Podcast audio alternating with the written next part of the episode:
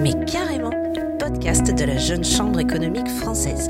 Nous sommes Émilie et Emmanuel et pour cette saison 2023, nous allons mettre en lumière des personnalités remarquables sur les thématiques du développement durable, du leadership ou encore de l'engagement. Chaque mois, ces personnalités venues de tous les horizons partageront avec nous leur success story, leur expérience, leur parcours incroyable ou encore leurs projets inspirants. Bonjour Yazid Chir, vous êtes cofondateur et président de NQT pour Nos quartiers ont des talents. Pouvez-vous nous expliquer en quoi consiste ce dispositif? Euh, Merci Emmanuel de m'accueillir à, la JCBF. Et donc concernant NQT, NQT euh, en fait euh, c'est une association qui a pour euh, mission d'accompagner les hauts diplômés issus de milieux défavorisés vers l'emploi. À l'origine, puisqu'on est né en Seine-Saint-Denis. Ça s'appelait Nos quartiers ont des talents. Et avant de s'appeler Nos quartiers ont des talents, c'était une initiative avait qu'on a lancée avec des entreprises, avec des chefs d'entreprise. Où l'idée en Seine-Saint-Denis, où moi j'ai grandi, euh, un département que je connais bien, où j'ai créé ma propre entreprise et où en fait euh, on m'a proposé de prendre la présidence du Medef Seine-Saint-Denis. On s'est dit qu'est-ce qu'on pourrait en fait avoir comme projet fédérateur au niveau du MEDEF et des entreprises. Et euh, le projet fédérateur qui est ressorti, c'est un projet où en fait on s'est rendu compte d'une chose, c'est que la Seine-Saint-Denis, un département qui a connu la désindustrialisation, puis ensuite euh, euh, un département qui affiche le plus fort taux de chômage parmi la population des jeunes, et eh bien ce département, la chance du 93, finalement c'est 98 avec le choix de l'installation du Stade de France et toutes ces entreprises qui sont venues sur le territoire euh, et qui représentaient finalement le nouveau visage du département. Et, et en fait, en, en échangeant avec toutes ces entreprises autour d'un projet qui pourrait être un projet commun, on s'est rendu compte d'une chose, c'est que toutes ces entreprises qui étaient arrivées sur le territoire elles avaient en gros en fait délocalisé leurs sièges sociaux de Paris et des banlieues chics, donc en Chine, en Seine-Saint-Denis, et euh, elles avaient tout un point commun. Elles avaient recruté leurs collaborateurs en dehors du territoire. Et donc, il n'y avait pas d'enracinement finalement local. Et en fait, avec ces entreprises, on s'est dit, mais finalement, si on veut vraiment euh, ancrer durablement nos entreprises sur le territoire, le meilleur moyen, c'est de recruter en local. Ce qu'on a décidé de faire, c'est de lancer une opération euh, pour identifier les, jeunes euh, aux diplômés de Seine-Saint-Denis. Et pourquoi aux diplômés? Parce qu'en fait, on a analysé les besoins de ces entreprises et qui sont dans le tertiaire et la majorité de ces entreprises, enfin les postes, postes majoritairement proposés, récurrents, c'est pas des postes peu ou pas qualifiés qui en général sont sous-traités, c'est des postes de cadre. Et d'où l'idée de se dire, allez chiche, recrutons nos futurs cadres dans nos quartiers. Au même moment, en fait, il y a une euh, étude que le gouvernement commande à l'Observatoire des discriminations et qui va concerner exactement la cible qui nous intéresse, c'est-à-dire les hauts diplômés, moins de 30 ans, bac plus 3 euh, minimum, résidents en Seine-Saint-Denis. Et en fait, cette étude, qui avait été commandée en fin 2004, début 2005. C'était la première grosse étude de testing euh, à grande échelle qui avait été réalisée. Euh, qui consiste à envoyer euh, en masse des CV où on garde le corps et on change le nom et l'adresse. Et donc elle concernait ces fameux notre cible idéale donc les hauts diplômés moins de 30 ans bac plus 3 et en fait cette étude elle concluait que les jeunes hauts diplômés moins de 30 ans en Seine-Saint-Denis ont jusqu'à 5 fois moins de chances d'avoir un entretien d'embauche par rapport à la moyenne nationale, par rapport à tout un tas de critères. Un, ils sont en délit d'origine sociale, en délit de, de, de, de, code postal, en délit euh, pour certains de patronyme étranger, etc., etc. Et donc, cinq fois moins de chances. On se dit, waouh! Alors que notre, nous, notre mission, c'est, notre objectif, c'est de dire, recrutons nos futurs cadres parmi les jeunes des quartiers. Et cette étude, elle démontre qu'ils ont cinq fois moins de chances d'avoir un entretien d'embauche. On se dit, ben, on va régler ce point-là. Et donc, on décide de lancer une initiative, une opération finalement, où on a un certain nombre d'entreprises qui euh, adhèrent à notre projet. Et, euh, et puis de l'autre côté, on a le préfet euh, du département qui vient d'arriver, qui trouve notre projet génial et pareil, il nous soutient et c'est lui qui va nous trouver nos jeunes. Parce qu'on a les entreprises d'un côté et il faut qu'on trouve les jeunes. Il y a euh, un partenaire qui s'appelle euh, l'ANPE, nous dit-il, donnez-moi vos critères et dites-moi combien vous en voulez. Donc euh, on lui a passé la commande, on a eu 200 jeunes qui ont été identifiés, uniquement sur les critères, bac plus 3, moins 30 ans, résident en Seine-Saint-Denis. Au niveau des entreprises, nous, notre message, dès le début, ça a été de dire aux entreprises, ici, il y a des pépites dans les quartiers, et donc c'est dommage de passer à côté. Donc on est on est en Seine-Saint-Denis et donc on, on, va on va convaincre les finalement et, ça s'est fait assez facilement les entreprises de recruter localement les pépites des quartiers, c'est-à-dire des jeunes hauts diplômés qui ont réussi dans l'adversité avec très peu de moyens et souvent avec des familles qui se sont sacrifiées pour euh, pour leurs études. Et donc le message qu'on passe aux entreprises c'est euh, c'est des warriors et euh, c'est des jeunes qui sont motivés, compétents. Ils ont juste besoin d'avoir, euh, je dirais, euh, la chance de pouvoir se connecter avec vos entreprises. Donc on a nos 200 jeunes. On a une vingtaine d'entreprises qui sont prêts à, à, à, à, considérer leur candidature et en fait on va leur demander de, de signer un document d'engagement très simple. Je m'engage à recevoir un entretien tous les jeunes qui ont été identifiés par le MEDEF local à la seule condition que leur diplôme correspond à un poste ouvert chez nous. Donc, pas de misérabilisme, pas de discrimination positive, euh, pas de quota. On est, euh, on est, on est, euh, on est convaincu et c'est ce qu'on dit aux entreprises que euh, les profils de ces jeunes sont des profils en fait à forte valeur ajoutée et que ça va et que ça et que ça va le faire. Et l'événement, en fait, euh, puisque en fait euh, l'objectif c'est d'organiser la rencontre entre ces jeunes et les entreprises. Euh, au début, on en a 20 le projet, il commence à être médiatisé et on passe assez rapidement, de, avec le soutien de Laurence Parisot, euh, on passe d'une vingtaine à une soixantaine d'entreprises qui nous rejoignent et qui signent le document. Et on a nos 200 jeunes. On décide de faire le kick-off de l'opération et donc euh, la rencontre entre ces jeunes et ces entreprises euh, mi-novembre 2005. Et là, on est été 2005. Et là, il nous reste un peu de temps devant nous et euh, l'opération commence à être médiatisée.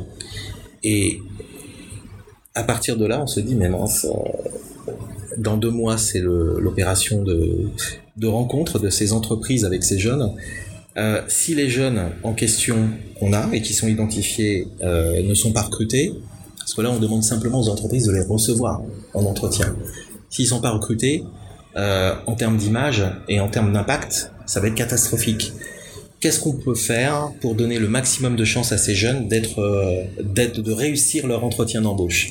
Et en fait, ce qu'on décide de faire, c'est de les recevoir tous par petits groupes pour les écouter, pour savoir ce dont ils ont le plus besoin. Et donc, euh, on les, on, je vous raconte l'histoire d'un des jeunes que j'ai raconté des centaines de fois, que euh, qui est le patient zéro de, de, de, nos quartiers des talents de NQT.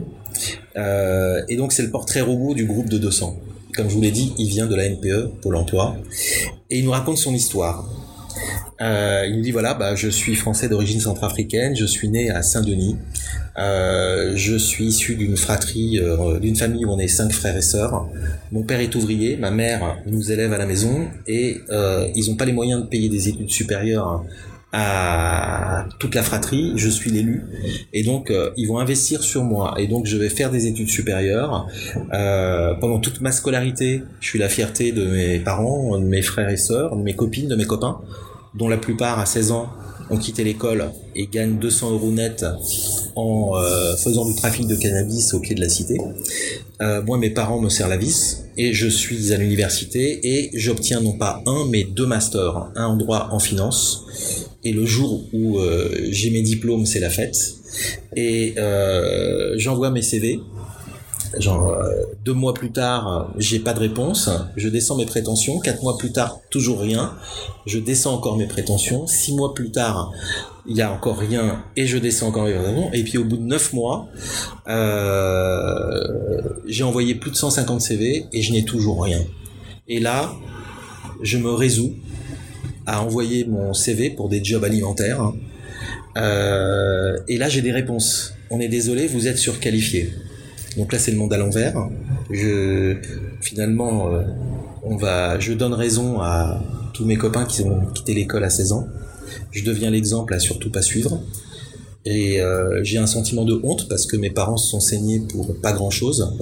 Et je me résous, j'efface mes six années d'études supérieures et j'envoie mon CV. Et là, je commence à travailler. Je commence à être, euh, je suis vigile, je suis caissier, je fais de l'intérim. Et quand je travaille pas, je déprime. Et puis au bout de presque deux ans, j'ai envoyé euh, euh, j'ai fait, j'ai eu des jobs qui m'ont permis d'obtenir des droits à une PE à l'époque, et je vais m'inscrire la boule au ventre à la NPE puisque j'ai des droits que je n'avais pas en sortant de l'université. Et donc euh, c'est là qu'on les, récupère. Et donc les 200 jeunes, euh, voilà le profil des 200 jeunes qu'on récupère. Il nous reste un mois et demi avant l'événement, et donc là on se dit qu'est-ce qu'on fait? Euh, on va les envoyer à l'abattoir. Hein. Ils vont pas regarder le recruteur, ils vont pas sortir leur trip et ils vont pas se faire recruter. Ça va être un drame. Et en fait, finalement, c'est cette séance d'écoute collective qui nous a donné l'électrochoc et qui a fait que finalement, on va fabriquer quelque chose qui va devenir finalement le cœur de métier de l'association qui n'existe pas encore. Et en fait, ce qu'on décide de faire, c'est pour donner le maximum de chance à ces jeunes de réussir leur entretien d'embauche, on décide de les coacher, les faire parrainer et pour donner l'exemple, alors qu'ils étaient même pas considérés comme des numéros parce qu'on leur répondait même pas, on va leur affecter à chacun un parrain ou une marraine au plus haut niveau de l'entreprise, soit DG, soit membre de Comex, soit euh, top manager. Et en fait, on recrute en catastrophe dans notre réseau une trentaine de mentors, parrains, marraines, qui sont à des postes, euh, à des postes élevés. Et euh, on décide de faire, de se réunir et puis de, pour pas partir dans tous les sens, on décide de faire trois choses. Un, on n'est pas là pour les recruter dans nos entreprises, pour que la parole soit libre et qu'on puisse tout leur dire. On va leur donner 3-4 heures de notre temps euh, tous les mois jusqu'à ce qu'ils trouvent euh, leur emploi en les recevant dans nos entreprises comme des invités. La plupart n'ont jamais mis les pieds dans une entreprise. Et euh, on va euh, avoir une mission, si on simplifie, en, en, deux volets. La première partie de notre mission, c'est de leur redonner confiance, parce que s'ils sont arrivés là avec si peu de moyens, c'est qu'ils le valent bien. Et deux, une fois qu'ils sont remis en selle, euh, on leur ouvre le Graal suprême, on leur ouvre notre réseau. Voilà, voilà ce qu'on décide de faire. Et euh, au bout de six mois, on décide euh, de faire les comptes et de faire le bilan que c'est des recrutements de cadres. Et en fait, en six mois, on a 60% euh, des hauts diplômés, des jeunes qu'on a accompagnés, qui ont trouvé un emploi à la hauteur de leur niveau de diplôme. Pour nous benchmarker, on prend les statistiques de l'éducation nationale d'avant, qui étaient qu'à l'échelle nationale, 51% des hauts diplômés trouvaient un emploi en 11 à 12 mois de moyenne. Donc en gros, on fait deux fois plus vite dans un environnement où ils ont euh, 5 fois moins de chance avec un score qui est légèrement supérieur. Donc en gros COEF 10. Et c'est suite à ces résultats qui dépassent nos espérances qu'on décide de créer l'association avec pour ambition de dupliquer le modèle à l'échelle euh, nationale. Voilà.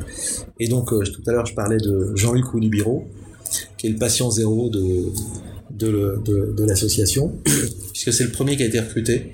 Il a été recruté aux banques populaires grâce à son parrain qui, de mémoire s'appelle euh, Monsieur Chaumont, voilà. Et, en fait, il a eu trois promotions en deux ans aux banques populaires. Euh, il a euh, ensuite euh, été recruté par une société qui, qui, qui, qui, qui, se déploie en Afrique. Et en fait, c'est lui qui gère toute la partie commerciale et business. Et il a une équipe d'une cinquantaine de personnes aujourd'hui qui pilotent. Voilà pour, pour l'histoire de, de Jean-Luc. Et, et ensuite, on a donc créé l'association avec pour ambition de, de dupliquer le modèle à l'échelle nationale. Et euh, 15-16 ans plus tard, on est euh, déployé euh, sur l'ensemble de des 13 régions françaises, y compris dans les DOM, euh, en Martinique, Guadeloupe, Réunion, Guyane, physiquement. on a fait grossir le réseau de, de mentors de NQT, qui est passé de 30 mentors bénévoles a aujourd'hui plus de 14 000 mentors bénévoles qui restent engagés près, près de 10 ans avec nous. C'est la moyenne de durée d'engagement des mentors. Euh, on a accompagné, on vient de franchir le cap des 80 000 jeunes accompagnés. Et on a un taux de succès qui est passé de 60%, comme je le disais tout à l'heure dans le pilote, à 80% euh, de jeunes accompagnés par NQT trouvent un emploi ou une alternance ou maintenant créent aussi leur, euh, leur entreprise en 6 mois de moyenne. Donc un taux de succès qui a augmenté et euh, 80 000 jeunes qui forment un très bel alumni euh, avec des jeunes qui ont 15 ans, 16 ans d'expérience, qui ont des parcours euh, remarquables, qui deviennent mentors à leur tour et donc qui sont en mode give back. Avec plus de 80 000 accompagnés et 14 000 mentors, justement, comme vous nous l'expliquez, NQT aujourd'hui c'est le premier réseau français pour l'égalité des chances. Comment vous faites pour euh, aller à la rencontre de ces jeunes, pour recruter ces mentors et pour les convaincre de devenir mentors ou de rentrer dans votre réseau? Vous mettez le doigt, euh, sur les deux doigts, sur les deux points euh, cruciaux. On a des jeunes à recruter et donc euh, le recrutement des jeunes, un se fait euh, par euh, un partenariat qu'on a d'abord historiquement, cité avec la NPE, donc avec Pôle Emploi, bientôt devenir France Travail. On va dire à peu près 50% de, nos jeunes qui sont issus de Pôle Emploi, qui va communiquer au niveau national, puisqu'on a une convention nationale avec avec Pôle Emploi, et donc qui va communiquer et qui va renvoyer les jeunes vers vers NQT. on a également l'APEC avec qui on a un partenariat. On communique de plus en plus sur les réseaux sociaux et les réseaux sociaux en fait nous permettent de recruter de plus en plus de jeunes. Euh, et puis ensuite c'est le bouche à oreille. Euh, là on a une très forte ambition de croissance côté jeunes puisque cette année euh, 2023 euh, notre ambition c'est d'accompagner 15 000 jeunes sur l'année. Et notre ambition pour 2025, donc dans pas longtemps, c'est de doubler, c'est de passer à 30 000 jeunes. On a un partenariat euh, qu'on a euh, renforcé avec Pôle Emploi, où en fait tous les jeunes euh, qui seront, qui sont chez Pôle Emploi, qui correspondent à nos critères, donc c'est des jeunes qui sont qui habitent soit en quartier prioritaire de la ville, soit en ZRR à la campagne, ont été élevés par un ou deux parents ouvriers, euh, ou alors qui ont été boursiers sur critères sociaux ou en situation de handicap. Voilà, ça c'est nos critères qui sont intégrés en fait dans le la plateforme portail Pôle Emploi. Eh bien, euh, ils auront un bouton d'inscription à NQT directement sur le portail Pôle Emploi, ce qui fait que en termes de euh, circuit de circuit d'inscription, euh, ça va aller beaucoup plus vite. Et pour vous donner un chiffre, il y en a un peu un peu plus de 100 000 correspondent à nos critères aujourd'hui au niveau national. Donc on a on a de quoi faire. Voilà. Ça c'est par rapport à la partie jeune. Effectivement, comme on va avoir cette accélération côté jeune, il va falloir qu'on recrute massivement et euh, de plus en plus de et d'entreprises et de mentors, puisque notre modèle de fonctionnement, c'est que euh, on recrute pas les mentors de manière individuelle, on recrute des partenaires entreprises ou institutionnels ou publics, euh, et avec qui on met en place des opérations de communication en, en, interne pour recruter euh, et pour proposer euh, à des cadres en activité de devenir mentors. Voilà, comme on recrute euh, les, euh, les, euh, les, mentors chez NQT. Donc, on recrute plus de partenaires entreprises pour qu'on puisse faire plus d'opérations de communication. Pour donner un ordre d'idée, l'année dernière, c'est près, près de 1000 opérations de communication qui ont été réalisées au niveau national. Une fois que vous avez euh, un jeune qui rejoint le dispositif NQT, comment, quel est son parcours type Comment ça se passe pour lui? Là aussi, c'est une bonne question. Alors aujourd'hui, euh, on a une app qui s'appelle l'app NQT. Il suffit de taper NQT sur le, le Play Store ou le, Google Play.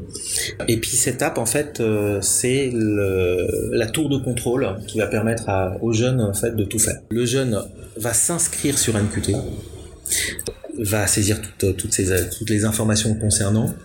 Le tunnel d'inscription, il est assez facile aujourd'hui. Avant, il était un petit peu plus complexe parce qu'en fait, l'application est très bien faite. Il y a, un chatbot, il y a des outils d'IA, etc., qui facilitent l'inscription du jeune. Et quand, quand, il, quand, le, quand le jeune s'est inscrit, euh, s'il répond à nos critères, bien, à partir de là, euh, on va automatiquement valider son, euh, son inscription et euh, un mentor va lui être affecté. Le jeune doit ensuite euh, de lui-même puisqu'il a les coordonnées de son mentor qui lui sont affectées. C'est un peu une sorte de Tinder mais professionnel, hein, voilà, euh, avec un délai de réaction de deux jours pour vérifier que l'affectation s'est bien réalisée. Le jeune doit prendre l'initiative de contacter son mentor pour prendre rendez-vous. Et donc le premier rendez-vous, euh, c'est important de le faire physiquement. Et donc euh, rendez-vous et donc rencontre pour faire connaissance, casser la glace et commencer la période d'accompagnement de mentorat. parallèlement à ça, nous ce qu'on va faire, c'est que cette période de six mois de moyenne, on va faire en sorte de l'utiliser le plus possible pour faire en sorte que euh, nos jeunes puissent euh, fait acquérir des compétences complémentaires, faire des rencontres pertinentes complémentaires. Et donc nous, en fait, comme je le disais tout à l'heure, on, organise à peu près un millier d'événements dans l'année. Et donc on va inviter nos jeunes à tout un tas d'événements, des rencontres métiers, des euh, séances de coaching collective, des ateliers qu'on réalise avec nos partenaires, des rencontres entre jeunes euh, qui sont dans la même situation qu'eux. Pour que l'idée, c'est quoi? C'est de sortir de leur isolement, ces jeunes, faire en sorte de ne pas les laisser en fait déprimer euh, pendant que pendant qu'ils sont dans cette période euh, entre guillemets de galère, et donc faire en sorte qu'ils fassent le maximum de rencontres pertinentes pendant ces six mois en parallèle du mentorat. Voilà. Et à côté de tout ça, ils ont des outils qui sont accessibles depuis l'application, qui leur permettent en fait de s'injecter des skills supplémentaires. Et tous les outils, c'est des outils, comme on dit, des outils euh, digitaux qui sont offerts à tous nos jeunes et c'est des partenaires avec qui on travaille depuis des années ces, qui nous ont mis ces outils à disposition gratuitement pour nos jeunes. Voilà tout, c'est tout un, voilà, tout un, tout un bouquet de services euh, et de et d'événements en plus du mentorat pour faire en sorte de mettre à profit ces, cette fameuse période de six mois en moyenne pour euh, injecter le maximum de, et de skills et de chances de réussir.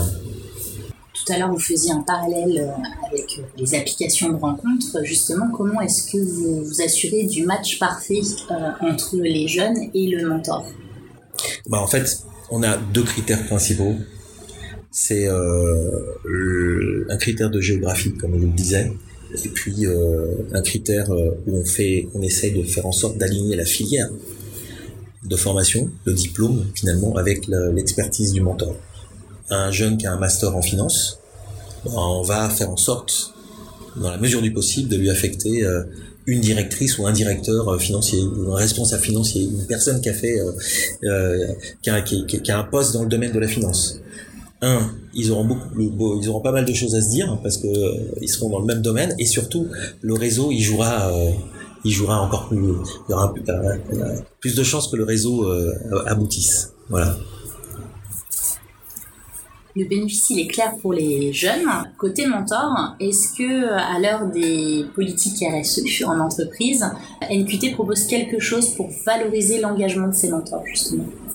Oui, ça c'est quelque chose qu'on cherchait à faire depuis des années, parce qu'en fait, on, le bénéfice, c'est vrai, vous en parliez, il est pour les jeunes, mais il faut savoir que les mentors nous disent, j'en tire plus de satisfaction finalement que mon filleul, même si euh, ils n'ont pas le sentiment que c'est le cas, parce que eux pensent l'inverse, mais euh, c'est un tel niveau de satisfaction de savoir que euh, euh, son filleul, sa filleule a trouvé un emploi à la hauteur de son diplôme euh, parce qu'on a simplement euh, consacré trois heures multipliées par six mois, une petite vingtaine d'heures.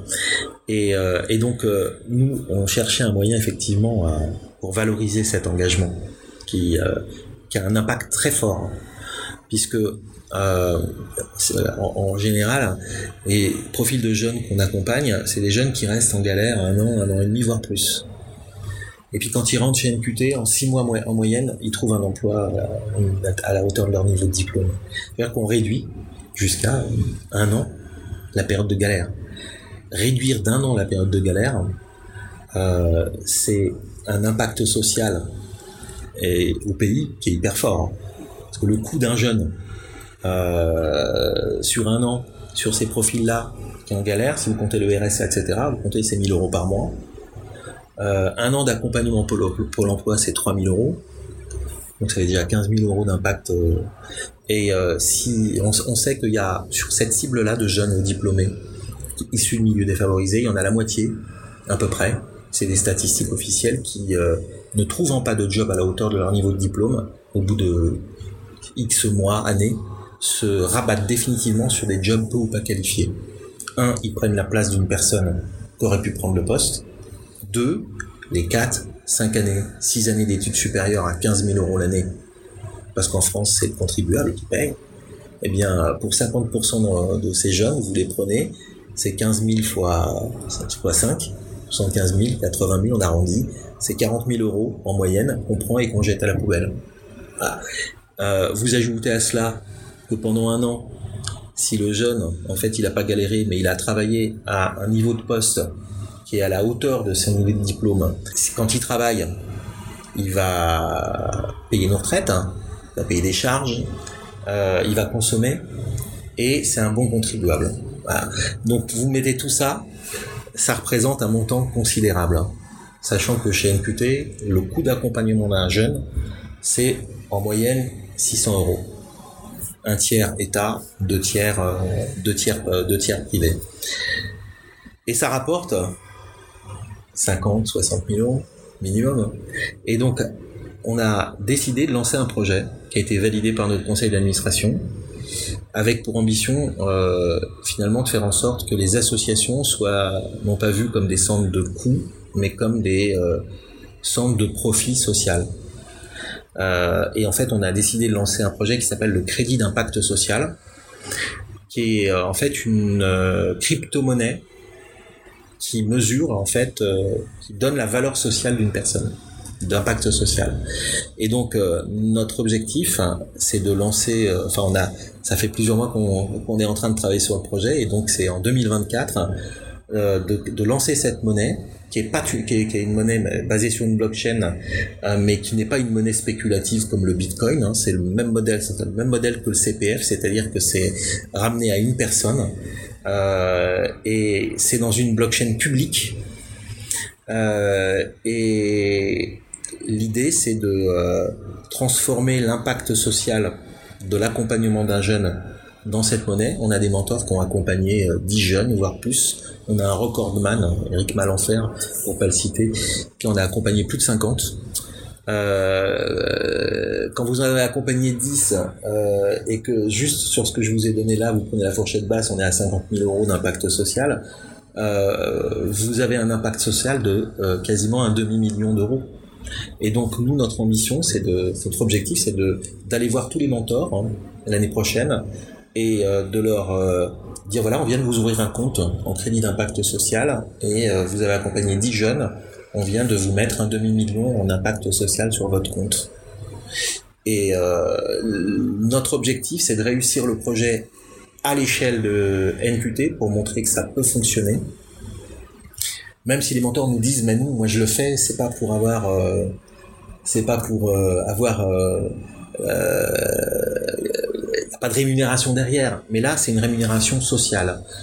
Et on leur dit, mais c'est important qu'on puisse mesurer euh, l'impact social parce que même pour NQT, nous, notre ambition, c'est euh, d'être une licorne sociale, une, une, licorne sociale, valorisée non pas sur euh, les, les dividendes et puis les bénéfices qui vont euh, euh, en fait alimenter un cours de bourse ou, ou, des, ou des actionnaires, mais euh, valorisé sur l'impact social sur le pays. Voilà. Et donc nous, notre ambition, c'est euh, de réussir le projet à l'échelle de NQT et on a développé euh, le projet en open source. Euh, la blockchain qu'on a qu'on utilise, c'est une blockchain publique et on développe tout en open source et donc c'est de réussir à l'échelle de NQT et de proposer à toutes les autres associations qui voudront faire comme nous tout notre logiciel de manière totalement gratuite pour finalement en faire une sorte de référentiel. Et par exemple, pourquoi pas, sachant que euh, sachant que euh, on a déjà testé et que euh, ça réagit très positivement, pourquoi pas transformer le crédit d'impact social d'un mentor hein, en point retraite. Donc NQT, ça démarre en 2006 depuis, le monde du travail a pas mal évolué, j'imagine. Euh, au niveau euh, des attentes des recruteurs, dans le terme notamment du profilage des candidats, est-ce que vous avez remarqué des évolutions? Oui, on a vu euh, une très très forte, même quand je dis on a vu oui, c'est même très fort puisque quand on a lancé, quand on a lancé NQT en, en 2005, puis en, en, termes de pilote, et ensuite euh, sous, euh, euh, la création de l'association en 2006, le marché du travail n'était absolument pas, le même qu'aujourd'hui. On était sur un marché où il y avait un très fort taux de chômage et où les entreprises avaient pas trop de difficultés à recruter. ce qui n'est pas le cas aujourd'hui. Aujourd'hui, on est sur un marché où il y a un grand nombre de filières qui n'étaient pas en tension en 2005, qui aujourd'hui le sont. Euh, on a une accélération du digital qui a fait qu'il y a une transformation massive quasiment de tous les métiers qui fait qu'il y a tout un tas de jobs aujourd'hui qui euh, sont très compliqués euh, à pourvoir. Les entreprises peinent à trouver des personnes dans le domaine digital. Et, ça, c'est un des domaines. et donc aujourd'hui, on est sur un marché euh, où effectivement euh, nos candidats ils ont quelque part plus de valeur qu'il y a quelques années puisque euh, on est sur un marché on est sur un marché en tension. Donc oui, les choses ont évolué dans ce sens-là. Ce qui a aussi évolué, nous on l'a vu, c'est la forte mobilisation des entreprises autour de tous les sujets autour de l'égalité des chances. Euh, ouais, il y a 15-16 ans, euh, directeur de la diversité ou directrice de la diversité ou euh, patronne de la responsabilité sociale, ça n'existait pas. Aujourd'hui, il n'y a pas une entreprise digne de ce nom, à certains niveaux, hein, ETI, euh, e même PME, et puis grand groupe, qui n'a pas effectivement une division, une une, direction rattachée dans le COMEX sur ces sujets-là. Quelle est votre vision en fait pour le développement de NQT dans les années à venir?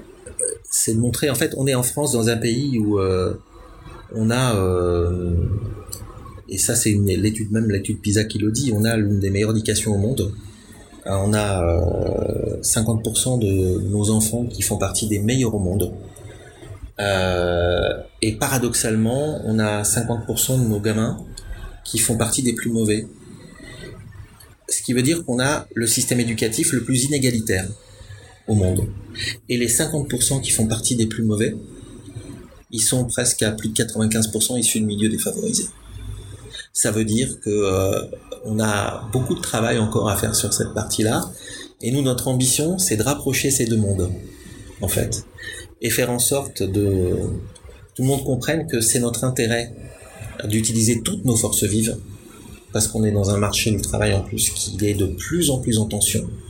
On a des sujets autour de, du, du grand remplacement euh, du salaire, du, du, euh, du, le grand remplacement par euh, du salariat, par le salaire, point d'exclamation, IA. Donc on a plein de choses autour de ces sujets-là. plutôt que de mettre de côté 50% de nos potentiel euh, cerveau, eh bien, euh, faisons en sorte de les mettre euh, dans la même équipe de France. Et nous, notre ambition, c'est vraiment de créer des passerelles entre ces deux mondes. Et d'ailleurs, c'est ce que c'est le métier de, c'est le métier, la mission de NQT. Hein. On est, on est un dispositif qui est là pour fabriquer des rencontres improbables et faire en sorte que deux mondes puissent parler, communiquer. Euh, la rencontre entre les filleuls et les mentors, les deux mondes que tout semble opposer. Et en fait, quand on fait ces rencontres-là, en fait, on se rend compte que euh, euh, il y a plein de préjugés qui tombent. Et, et on se dit mais pourquoi pourquoi avoir été aveugle à ce point-là? Et pourquoi ne pas avoir tendu la main à ces jeunes-là? Et donc notre ambition c'est vraiment de faire en sorte d'accélérer tout ce qui euh, en fait euh, peut permettre de créer de la communication entre les personnes et euh, de favoriser finalement l'entraide, la fraternité. Merci beaucoup Yazid Cher d'avoir partagé votre expérience avec nous. Et on espère vous retrouver bientôt à la JCF. merci Emmanuel. Vous venez d'écouter un nouvel épisode du podcast, mais carrément. Il vous a plu Il vous a inspiré N'hésitez pas à nous laisser un commentaire, à le partager ou à nous faire des suggestions sur podcast.jcef.asso.fr. Pour en savoir plus sur la Jeune Chambre économique française, rendez-vous sur notre site web jcef.asso.fr ou sur nos réseaux sociaux Facebook, Instagram, Twitter ou LinkedIn. Rendez-vous le mois prochain pour un nouvel épisode du podcast, mais carrément.